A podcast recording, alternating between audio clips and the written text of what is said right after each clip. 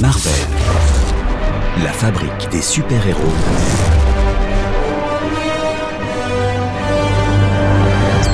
Avec Charline Roux. Marteau, bouclier, armure, arc, casque et tenue qui absorbent les chocs pour en faire une force. L'arsenal à disposition des héros du MCU semble infini, comme les batailles qu'il entraîne. Quels sont les différents super outils dont ils bénéficient? Quels sont leurs pouvoirs? Et surtout, où peut-on s'en procurer? Quiconque tient ce marteau, s'il en est digne, recevra le pouvoir de Thor.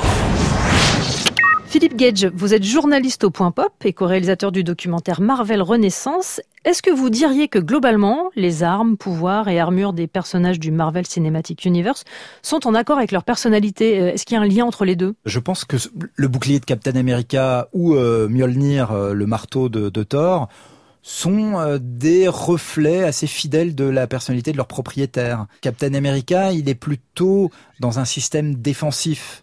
Euh, c'est pas un agresseur, Captain America. Le bouclier est là pour. Et puis, et le bouclier, c'est c'est un symbole euh, de ce qu'est le Captain America, qui lui-même une sorte de, de rempart euh, contre euh, euh, la, la, la, dictature, euh, les dérives de sa propre démocratie, comme on le voit dans Captain America, le soldat de l'hiver.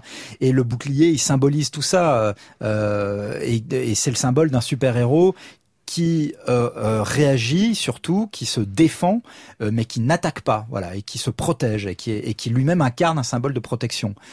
Mjolnir, le marteau de Thor, qui a été forgé il y a plusieurs millénaires, c'est un voilà, c'est un outil d'attaque, c'est c'est un outil de euh, de, de, puissance. Euh, c'est un outil qui est complètement euh, en adéquation avec la personnalité très ombrageuse et de, de, oui, est très, très parfois hostile de Thor, tel qu'on le découvre dans le premier film.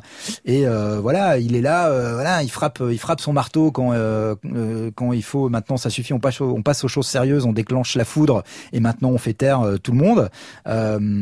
et il y a voilà, puis c'est un symbole un peu phallique, hein, faut le dire aussi. et Thor, c'est l'homme, quoi. C'est le dieu, c'est euh, c'est Chris Hemsworth, c'est la barbe et bon sang, et c'est le marteau, quoi. Bien droit, bien voilà. Euh, qui hélas sera complètement brisé en mille morceaux par euh, sa sa sœur ou sa demi-sœur là dans Thor Ragnarok. et là, il y a un véritable renversement justement. De, enfin, c'est un c'est un développement très amusant sur la, la, la, la virilité de Thor.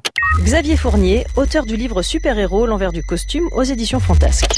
les, les, armes du, du, MCU sont souvent des, des extensions. Hein. Alors, euh, la, la, la, particularité de, de, de Spider-Man en, en, théorie, alors c'est un peu un peu moins flagrant parce que il y a toute cette notion d'armure qui, qui, lui est prêtée par euh, euh, par Tony Stark, mais les gadgets de, de, de Spider-Man sont, sont, une création du, du, du personnage, donc c'est c'est une matérialisation finalement de son esprit. Il n'est pas simplement un pouvoir euh, aléatoire qu'il a reçu, il s'est en plus débrouillé pour s'augmenter lui-même, pour se, pour se prolonger là-dedans.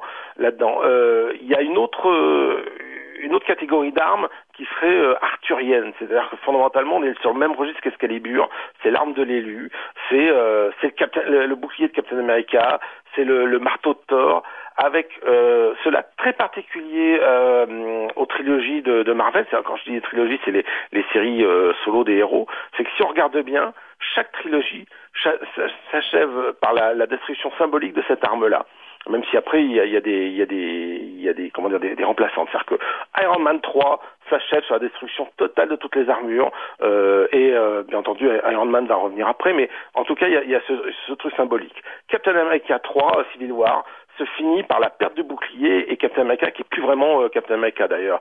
Euh, Thor 3, Ragnarok se finit, enfin en cours de, du film, on a la destruction du, du, du, marteau. Et il y a toujours ce, ce côté un petit peu euh, finaliste à chaque trilogie où la, le passage, le, le changement d'étape est symbolisé par la destruction de l'arme. Olivier Delcroix, auteur du livre Les super-héros au cinéma aux éditions Hobeck. On a Captain America qui euh, porte euh, sur son costume euh, le drapeau américain comme une bannière. Il est le patriote par excellence. Euh, c'est avec une référence à Hermès, euh, donc une divinité, avec ses petites ailettes, avec euh, son bouclier. C'est Astérix. C'est un Astérix américain, voyez Les ailettes du casque d'Astérix, le bouclier d'Astérix, puis la potion. Captain America boit une potion, il devient un surhomme. Hé, hey, t'as vu ton costume? Il est en train d'accumuler l'énergie cinétique des balles que tu reçois Philippe Gage, est-ce que le vibranium, cette ressource qu'on trouve au Wakanda, a une valeur métaphorique? C'est-à-dire, c'est quand même un, un, un, un, je sais pas si c'est vraiment un métal, mais en tout cas une matière à partir de laquelle sont fabriquées des armes. Et l'idée, c'est, si j'ai bien compris, hein, le vibranium absorbe en fait Ouais. et répercute. Euh, oui, c'est ça. D'ailleurs, le vibranium, c'est aussi le métal dont est fait le, le bouclier de Captain America. Et le vibranium a plusieurs propriétés, mais l'une d'entre elles, l'une des plus connues, c'est lorsqu'en effet euh, euh, la personne euh, qui est équipée en vibranium reçoit un choc, euh, eh bien, elle n'est pas impactée par ce choc, mais le- le- le- l'armure en question euh, re- re- reprojette à, à- à la source de l'énergie cette, cette énergie. Donc est-ce qu'il y a une valeur euh, symbolique à ça euh, pff, Franchement, je vois pas. Absorber renvoie. Abs- ouais, absorber renvoi. Ouais, mais vous voulez dire euh, sur un plan psychanalytique, euh, par exemple Oui, alors c'est très probable. Mais alors là, franchement, moi-même, je devrais moi-même peut-être m'équiper plus souvent en vibranium pour avoir les armes pour répondre à cette question. Justement, euh, de toutes les armes de, de, de super-héros, lesquelles vous ferez le plus envie? Je pense que la, la cape du Docteur Strange, euh, à mon avis, c'est un truc qui doit revenir assez souvent. La cape du Docteur Strange, euh, parce que elle est méga classe. euh, et que c'est c'est en même temps, comme elle, semble douée de raison, même de sa personnalité propre, c'est comme un, animal de compagnie. On se sent jamais seul avec une cape du Docteur Strange. Et puis c'est du dernier chic pour les dîners en ville, bien évidemment. Donc voilà, je dirais cette cape là. Et puis c'est une cape de lévitation hein, qui permet, euh, euh, voilà, donc comme son nom l'indique, de léviter et, euh, et très pratique, je pense, pour les fins de journée un peu stressantes et pour se faire une petite pause zen. Les lance-toiles de Spider-Man sont pour, moi un, fantasme, euh, mais vraiment de- d'enfance. Euh, J'adorais de voir euh, comment, dans les bandes dessinées, Peter Parker préparait ses petites cartouches de fluide arachnéen et les remplissait et, les, fixait à son poignet. Le geste, on, moi, on adorait tous faire le geste de la toile qui balançait la toile dans les, dans les, cours d'école. Je suis pas certain que je saurais m'en servir pour me balancer d'un immeuble à l'autre. En revanche, pour faire classe comme ça, là aussi, hein, euh, dans la rue, dans une soirée, pour euh, pour impacter quelqu'un, euh, quelqu'un euh, qui vient vous ennuyer, voilà, je pense que c'est c'est un- une arme bien pratique.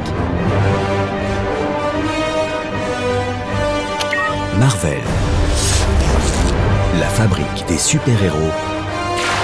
Une série originale proposée par Création Collective et France Inter.